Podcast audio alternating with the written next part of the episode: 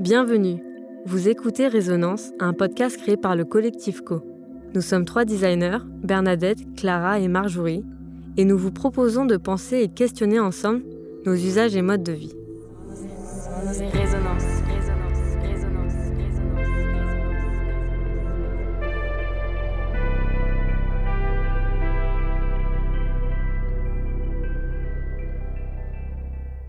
Peut-être que vous en souvenez, le premier épisode de Résonance est sorti pendant la crise sanitaire Covid-19.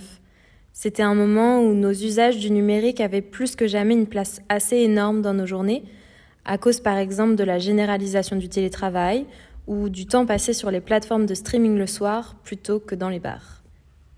Dans l'épisode 1, on avait alors choisi de se pencher sur nos rapports à la culture et la manière dont elle s'incarnait certes dans des espaces physiques, mais aussi de plus en plus sur des interfaces numériques. Une année s'est écoulée depuis ce dernier épisode. On cherche encore à saisir les problématiques et les enjeux du numérique, puisqu'il est toujours aussi présent au sein de notre boulot et dans nos vies. Après une mini-conférence lors du festival Les Plus de Juillet et quelques cours d'éco-conception à destination de futurs designers, on vous présente aujourd'hui le deuxième épisode de notre podcast et si le numérique devenait responsable? Quels que soient les sujets, on a toujours à cœur de croiser les mots de ceux qui pensent le monde, ceux qui le font et ceux qui le vivent. Dans cet épisode, vous entendrez les voix des gens comme vous et moi, d'un chercheur designer, d'un socio-anthropologue, d'un député, d'un éthicien et d'une ingénieure à la tête de l'équipe logiciel durable et IT chez Fairphone. Maintenant, place au programme. La première partie fait le point sur nos usages du numérique. Elle évoque l'emprise du numérique sur nous humains, mais aussi sur l'ensemble des écosystèmes. La deuxième tente de questionner, inspirer et éclairer d'autres manières d'être en relation avec le numérique.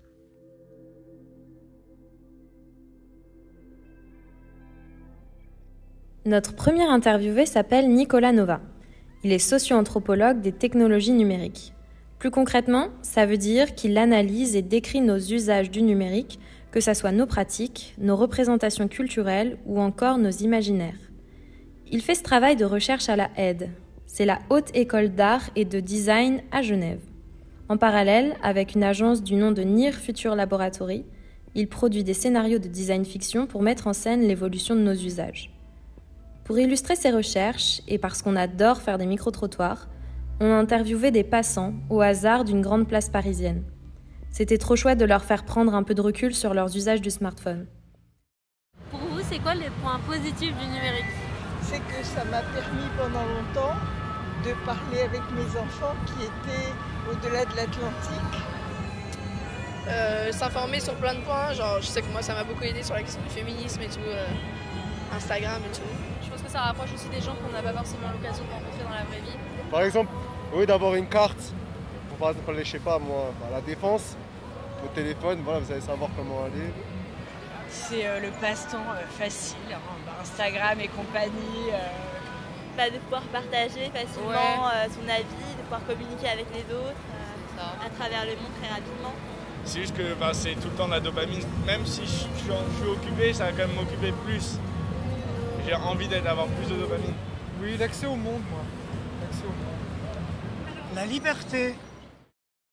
Le smartphone, c'est un objet qui est, fascinant parce que c'est un espèce d'objet synthèse de la, vie numérique qui contient un certain nombre de fonctions qui avant étaient portées par plein d'objets différents et qui se retrouvent dans le même objet.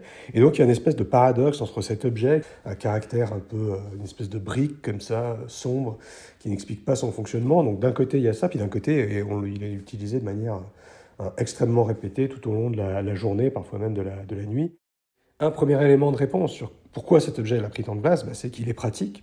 Et puis, il y a peut-être un, autre élément aussi avec euh, la qualité en fait d'objet magique. Hein, ça, dans mes enquêtes sur les usages du smartphone, c'est une métaphore que j'ai eu extrêmement souvent hein, répétée comme un objet qui permet d'augmenter notre relation au monde, qui permet de, euh, on va dire, de, faire plus que ce qu'on fait euh, d'habitude, d'échanger plus, avec évidemment toutes les contraintes que ça a et hein, les critiques que les propriétaires de smartphones peuvent voir à cet aspect-là. Sur le plan anthropologique, il y a, plein de choses à dire hein, sur la, manière dont les usages du smartphone en fait renouvellent, reconfigurent nos manières d'être humains. Cet objet, il est une espèce de, de prothèse, de perception et de cognition euh, sur le monde. Perception parce que ça nous aide à percevoir des choses que l'on ne saisit euh, que de manière limitée. Hein. le fait d'utiliser Shazam pour reconnaître un morceau de musique, le fait de, euh, reconnaître des plantes, des, des, cris d'animaux, hein. c'est un exemple parmi plein d'autres, mais peut-être de manière plus cognitive, hein, plus liée aux fonctions type mémoire, attention, c'est une augmentation en fait, une externalisation de notre mémoire dans un objet de manière encore plus forte que euh, d'écrire sur un, calepin, hein, avec une nuance assez forte, c'est que le calepin, on l'a sur soi, hein, le, un petit carnet qu'on a sur soi. Là, on, augmente notre mémoire en la partageant avec... Euh, hein, dans, le cloud, c'est-à-dire sur les ordinateurs d'autres gens, et ces personnes peuvent analyser les contenus, peuvent les utiliser pour nous vendre de la publicité, pour mieux, pour mieux nous connaître, sans que, pour revenir sur le caractère un peu magique et donc pas très bien compris, bah, sans que les, utilisateurs et les utilisatrices comprennent bien en fait tous ces, euh, tous ces enjeux. Alors les points négatifs, c'est que toutes les administrations, toutes les banques transfèrent leur travail sur moi, le consommateur. Et ça, je ne peux pas l'accepter parce qu'ils me prennent mon temps. Et mon temps, c'est aussi de l'argent comme de l'or. Je suis étudiante euh, et je me dis, bordel, qu'est-ce que je perds du temps des fois? À procrastiner sur mon téléphone alors que je préfère euh, tout plein de choses. Euh, j'adore lire, mais du coup, c'est vrai que quand je passe un peu de temps sur mon téléphone, bah, après, me reposer dans un bouquin, bah, t'as le cerveau, il est ramolli et t'es mieux sur ton lit comme ça. C'est pas bien, c'est, ça sépare les gens. Tout le monde reste sur son téléphone. Ça nous rend l'accessibilité à, à se distraire trop simplement. Et du coup, on n'a plus, genre, moi, je sais plus être seul par moi-même Maintenant, beaucoup de gens, ils ont du mal à savoir comment ils se sentent vraiment par rapport à eux-mêmes.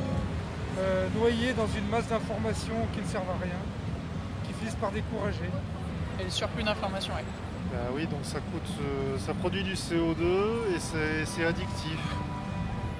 Bah, le fait que ce soit très chronophage, quoi, ça... 4-5 heures, c'est énorme dans une journée en vrai, et euh, on se rend pas forcément compte. Surtout nous qui utilisons beaucoup TikTok. Est-ce que vous savez combien de temps vous passez sur votre téléphone chaque jour euh, je crois que mon tel il peut me le dire ça, mais je pense environ. Moi c'était 5 heures. Hein. Ouais, moi aussi un truc du genre. Euh, bien 2 heures, je pense, oui.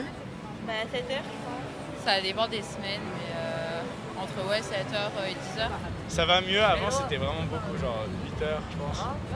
Maintenant, j'ai vu la dernière fois, c'était genre 5 heures ou 6 heures. Avec le, smartphone ou le numérique en général, il y a, souvent cette expression d'addiction qui est, utilisée. Le, problème, c'est que l'addiction, c'est un terme qui est utilisé pour des substances pharmacologiques qui impliquent dans notre corps un rapport vraiment de, perte de contrôle et de non, euh, maîtrise. dans le cas du smartphone, même s'il y a une impression de cet ordre-là, euh, c'est pas exactement le cas. Moi, je préfère utiliser le terme de d'usage compulsif, hein, parce que c'est pas le même effet hein, de prendre, je sais pas, de prendre euh, une, une, drogue que l'on ingère que d'utiliser le smartphone. Vous avez des gens qui, dans mes enquêtes, qui me disaient, moi je fais le tour, euh, c'est-à-dire je, je, je, suis sur mon smartphone, je regarde mes emails, euh, quand j'ai terminé, je vais sur Twitter, et puis ensuite sur Instagram, et puis ensuite je vais regarder Facebook, et puis WhatsApp, puis ensuite je reviens sur mes emails, et puis Twitter. Il y a aussi hein, la manière dont sont conçus certains éléments d'interface qui nous rappelle à l'ordre, hein, comme le dit le, philosophe Maurizio Ferraris, hein, c'est-à-dire les notifications qui nous font aller dessus, des informations euh, euh, en rouge qui, euh, voilà, qui nous incitent à, y prêter attention. Donc il y a des éléments dans le dispositif, et puis il y a des éléments chez les individus, chez les humains, qui bah, peuvent avoir un fort désir d'advenance, enfin, le fait d'être au courant que des amis nous envoient un message, qu'il y a tel événement qui va avoir lieu, d'autant plus que ces usages s'inscrivent dans un contexte hein, d'une société qui valorise l'urgence, qui valorise le temps réel, qui valorise le fait d'être tout le temps euh, connecté dans la sphère professionnelle, mais aussi dans la sphère personnelle. Et donc, ce mouvement de coévolution entre des objets qui sont conçus en fonction des Hein, des, manières de fonctionner d'une société, des attentes, et puis notre désir d'advenance, bah, font que ça renforce euh, progressivement justement ce, rapport euh, continu, répété, et aussi de ras-le-bol hein, que, que l'on peut ressentir à, force de, de l'utiliser. Nous avons aussi rencontré Jean-Gabriel Ganaskia. De formation ingénieur et philosophe, il est maintenant professeur d'informatique à la Sorbonne à Paris. En parallèle, il effectue des recherches sur l'intelligence artificielle, dans un laboratoire qui s'appelle le LIP6 et il a été président du comité d'éthique au Centre national de recherche scientifique, autrement appelé le CNRS. Maintenant, il est membre du comité pilote national d'éthique du numérique et aussi président du comité d'éthique de Pôle Emploi. Pourquoi les algorithmes, les machines, les intelligences artificielles sont nécessaires pour la science, la recherche ou même notre monde? Peut-être faudrait-il déjà euh, rappeler ce qu'est un, algorithme. Il y a beaucoup de confusion euh, sur ce terme qui évoque les ordinateurs, euh, or qu'il est beaucoup plus ancien. Vous savez que le mot vient du nom d'un mathématicien persan, Al-Khwarizmi, qui vivait au IXe siècle euh, après Jésus-Christ, et euh, qui essayait de décrire des méthodes de résolution d'équations. Euh, donc à partir de ça, un algorithme désigne une succession d'opérations logiques qui sont claires et bien définies. Et les ordinateurs ont été conçus pour exécuter ces séquences d'opérations logiques. Mais l'algorithme n'est pas nécessairement un ordinateur. Par exemple, une constitution c'est un algorithme, ça vous dit, à tel moment il faut voter, ensuite, selon l'issue du vote, voilà ce qui se produit. Et si nous avions un gouvernement sans algorithme, nous serions plongés euh, dans l'arbitraire le plus complet. Donc l'algorithme est bénéfique, hein, il est fondamental, une société sans algorithme conduit vraiment à sa perte. Mais en même temps, euh, on donne aujourd'hui aux ordinateurs euh, peut-être une place qui est excessive. Et risque d'y avoir, euh, euh, du fait de cette place euh, trop importante que l'on confie aux ordinateurs dans des prises de décision, des problèmes de, société. Hein. Je crois que le, plus important, c'est que ce qui fait la trame du tissu social, les, liens entre les hommes, se réécrit avec le numérique. Hein. Et pour ça, j'emploie un, terme qui est celui de réontologisation. L'ontologie, c'est la science de l'être, hein. mais l'ontologie, ça décrit aussi les, concepts. Hein. Et, effectivement, ceux qui euh, font le lien entre nous, par exemple l'amitié, la réputation, euh, euh, la confiance, tout ça se transforme avec le numérique et avec les algorithmes. Pensons aux réseaux sociaux. Est-ce que lorsque on clique pour être ami, c'est la même chose que, que l'amitié dans l'Antiquité? Certainement pas. Mais en même temps, euh, euh, cette amitié sur les réseaux sociaux influence votre amitié, puisque comme vous avez des nouvelles de l'ami euh, par voie électronique, vous n'allez pas l'appeler, vous n'allez pas lui écrire. Et, et c'est bien sûr ça le danger, je crois, aujourd'hui des algorithmes dans la société. Pour reprendre le terme de Nicolas Nova, est-ce qu'on peut domestiquer du coup les algorithmes? Est-ce qu'on peut avoir des clés, nous, en tant qu'usagers citoyens, pour essayer de, déjouer un peu euh, ces mécanismes auxquels euh, on est confronté chaque jour ah ben, c'est bien sûr ce qu'il faut essayer de faire, parce que ce, monde nouveau dans lequel on rentre hein, n'est pas euh, définitif, il n'y a pas de fatalité, hein, et, on peut bien sûr se le réapproprier d'une façon qui, nous convient. Hein. Je crois que ce qui importe, c'est de bien comprendre que ce ne sont pas les machines en, tant que telles qui font le, le, mal ou qui sont délétères. Elles sont tels, sont des intermédiaires en réalité entre nous. Et euh, ce qui est important, c'est, euh, ce sont les hommes qui sont derrière les machines. Et c'est ça, je crois, dont il faut euh, se méfier. Et bien sûr, il faut qu'on arrive à comprendre hein, ce que peut être le monde du futur pour le meilleur. Le risque, bien sûr, c'est que les machines n'étant pas individuelles, elles, ce sont des, des intermédiaires dans la société. C'est la société qui va se construire avec les machines, c'est beaucoup plus difficile à appréhender que le simple fonctionnement de la machine isolée, parce que c'est une machinerie complexe, c'est une, une, société. Et ça veut dire qu'on ne peut pas anticiper. Souvent, euh, lorsque hein, on a imaginé ce qui allait se produire dans le futur, on s'est trompé. Parce que, bien sûr, il y a des, des dimensions multiples hein, que l'on n'arrive pas à, à, penser au départ. Hein, par exemple, les réseaux sociaux. Quand euh, on a vu les premiers réseaux sociaux, c'est pas si vieux que ça, hein, ça, a 15 ans. Hein. Hein, les tout premiers réseaux sociaux, euh, c'était plutôt sympathique, parce qu'il s'agissait de mettre des amis en, relation. Même si, quand on, fouille bien dans le début de Facebook, on se rend compte qu'il y avait quand même cette idée de notation des filles, qui était pas très sympathique. Mais euh, juste après, on nous l'a vendu comme euh, des, jeunes universitaires qui voulaient essayer de faciliter les relations. Puis on voit qu'aujourd'hui, ça a des effets terrifiant sur euh, l'ensemble de euh, la société.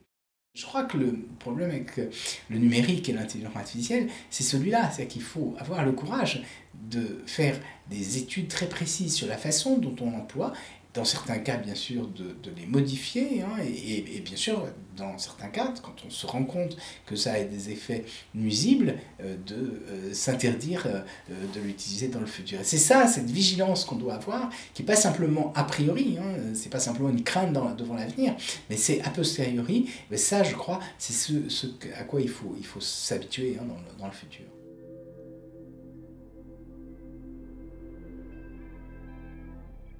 On vit avec le numérique une véritable révolution. Une révolution comme l'ont été l'apparition de l'imprimerie ou la révolution industrielle. Alors le constat est là. Et on ne vous apprend probablement pas grand-chose si on vous dit que le numérique reconsidère à la fois nos manières d'être humains, mais aussi de ce fait nos manières de faire société. Tous ces usages, ok, pourquoi pas, mais à quel prix? Quels sont leurs impacts directs sur nous, nos cerveaux et les écosystèmes qui nous entourent? Pour compléter Jean-Gabriel Ganasca, Gauthier Roussine nous parle de nos relations aux outils et des modèles qui influencent nos expériences utilisateurs et utilisatrices. Gauthier est chercheur, comme il le dit, de moins en moins designer. Il s'est spécialisé sur les enjeux environnementaux du numérique. Son travail vise à essayer de cerner les endroits sur Terre où l'empreinte matérielle, la consommation d'énergie, la pollution, les émissions de CO2 sont liées au secteur numérique. Un modèle économique qui se base sur un triptyque qui est euh, créer l'engagement en ligne euh, pour ensuite euh, faire la captation de données qu'on peut valoriser, qu'on peut profiler, packager, et ensuite euh, vendre de l'espace publicitaire ou, vendre des cohortes pour, faire vendre des produits de l'espace publicitaire. Je sais pas, ça me rappelle une, discussion que j'ai eue il y a longtemps avec James Williams, qui a, co-créé à l'époque Time Well Spent, avec Tristan Harris. Et donc, James Williams, c'est quelqu'un qui, qui, a bossé 10 ans chez Google justement qui, en est parti, euh, qui à l'époque, quand je l'ai rencontré, il était à Oxford, euh, il faisait sa thèse sur l'éthique dans le numérique, je crois. Et il me racontait euh, ce, jeu en fait assez facile pour les, pour les gens qui font ce type, ce type d'interface ou ce type de système chez Google, leur capacité à confondre intention et impulsion comme mécanisme de défense pour justifier en fait la mise en place d'un certain type d'interface, d'un certain type d'interaction. Donc, se dire si l'utilisateur ou le client cliquait là, c'est parce qu'il le voulait, sinon il n'aurait pas cliqué là. C'est une sorte de sophisme. Mm. Sauf que c'est mettre de côté euh, qu'on a bossé pendant six mois avec euh, le marketing, avec l'UX, avec les psychologues pour euh, dire quelle sera, sera quelle est la forme, la forme ou le type de bouton qui fera plus cliquer la personne.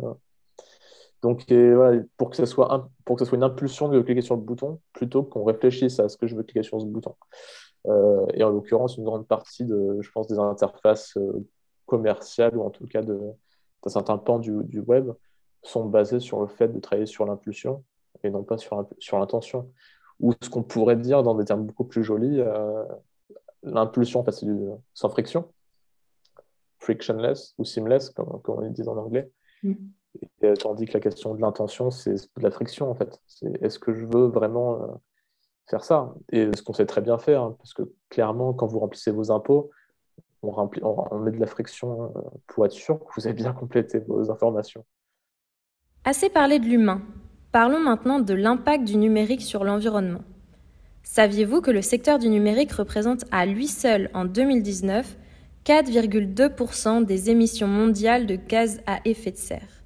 En gros, deux fois plus que le transport aérien, ou bien l'équivalent des émissions de l'Allemagne et le Canada réunis. En vous croisant dans la rue, on vous a demandé si vous saviez que le numérique pollue. Euh, oui, de ouf, je crois. Hein. Genre vraiment beaucoup, beaucoup, beaucoup. Genre que ce soit en, fabrication ou euh. même le cloud, là où tout est stocké et tout, je crois que c'est vraiment très polluant. L'un des secteurs qui pollue le plus, qui génère le plus quasiment de CO2. Oui, oui les gaz à effet de serre, etc., Netflix, etc., c'est horrible. Euh, bah, je, je, pense que je le sais, mais enfin, je ne sais pas. Et puisque vous savez que ça pollue, mais pas trop, Gauthier Roussil, chercheur spécialisé sur l'impact environnemental du numérique, a éclairé un peu le sujet. Il y a le secteur numérique tel qu'on le voit nous en sciences environnementales, c'est-à-dire euh, un triptyque avec les data centers, les réseaux de, télécommunications et les équipements utilisateurs. Donc ça, c'est comme ça qu'on à partir de ces trois blocs qu'on fait de l'estimation d'impact environnemental. Et il y a la numérisation, qui est le, phénomène qui consiste à intégrer des outils numériques dans la plupart des activités humaines et des, secteurs en fait. Le numérique c'est compliqué parce que c'est pas un secteur, enfin c'est un secteur, mais aussi il est partout en fait. Et c'est plus un méta-secteur, en l'occurrence, euh, une voiture bientôt 50% euh, de son coût d'acquisition, ça sera d'électronique embarquée. Et notamment des véhicules qui seront aussi connectés, sans être autonomes, mais en tout cas connectés, que ça devra rentrer dans le numérique ou ça sans transport. Donc il y a tout ça qui doit rentrer en jeu. Donc il faut bien comprendre quand on parle de crise environnementale, système numérique, c'est à peu près tout qu'on remet en jeu. Et si on devait tout remettre en question et qu'il était temps d'adapter nos façons de faire, de produire et de construire quel serait le futur du numérique. Nous avons demandé à Nicolas Nova sa vision de la question et des nouvelles initiatives telles que le métavers. C'est dur de parler d'un futur singulier du, numérique, hein, à mon sens, parce qu'il y a toujours un ensemble de, pratiques euh, plurielles, diverses. Il y a évidemment hein, l'écume, la, la, pointe de, l'iceberg dans lequel on, voit bien qu'il y a des entreprises, hein, notamment par Facebook avec ses projets de métavers, qui veulent aller dans une direction particulière, avec, euh, je pense, cette espèce de, voilà, ça ne répond pas forcément à un besoin, hein. c'est une espèce de, mélange de, voilà, de, lecture, d'une certaine lecture, on pourrait dire, d'un roman de science-fiction sans en avoir compris la dimension critique et en en voyant euh, le, potentiel économique. Alors, eh, ça, ça c'est le, le, métavers version Facebook. On pourrait imaginer qu'il y a plein de, Hein, hein, de, monde en ligne, hein, euh, des espaces de, possibles pour des gens pour explorer euh, d'autres sociabilités euh, non marchandes, d'autres sexualités, d'autres relations aux autres.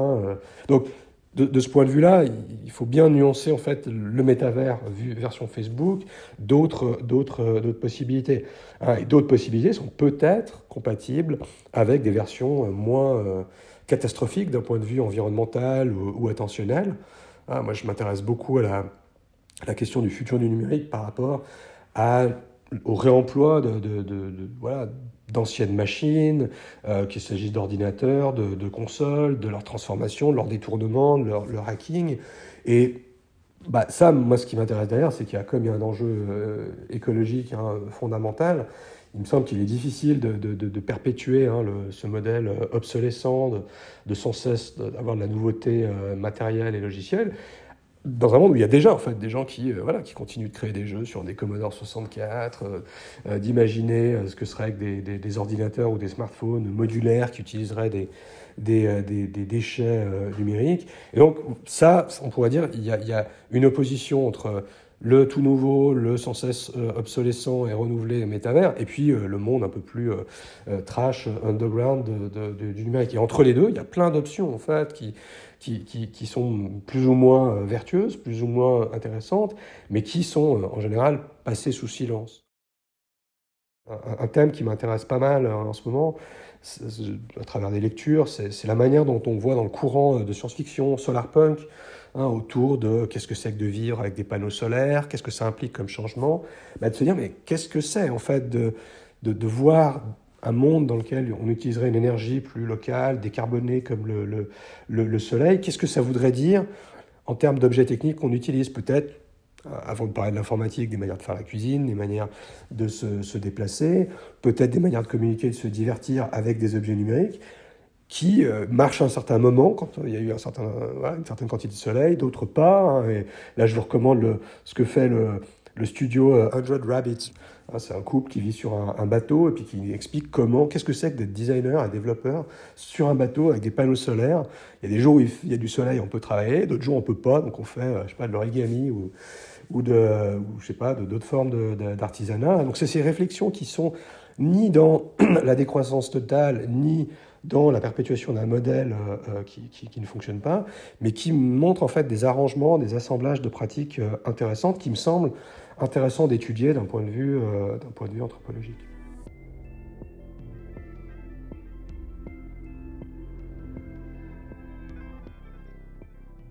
Le numérique est partout, partout, tout autour de nous. Nos smartphones, nos assistants vocaux, nos voitures, nos systèmes de sécurité, nos mutuelles, nos aspirateurs, enfin bref. Nous nous rapprochons presque de la vision humaine dans le film d'animation Pixar Wally. Ces technologies sont principalement utilisées pour analyser nos usages et mieux nous captiver. Comme Ganaskia nous le dit dans cette partie, les acteurs numériques influencent nos façons de faire. Aujourd'hui, nous devons avoir le courage de nous opposer afin de créer de nouveaux modèles plus respectueux pour nous et surtout pour nos écosystèmes. Pour reprendre Nicolas Nova, il n'existe pas un, mais des futurs. Les pratiques numériques sont variées. Elles nous permettent de saisir la diversité des approches et des engagements de chacun et chacune. Cependant, beaucoup de pratiques intéressantes sont finalement peu démocratisées, voire en marge de nos modes d'usage. Et alors, serait-il possible d'instaurer de nouveaux modèles inspirants? C'est sur cette question que nous nous retrouverons pour la dernière partie de cet épisode.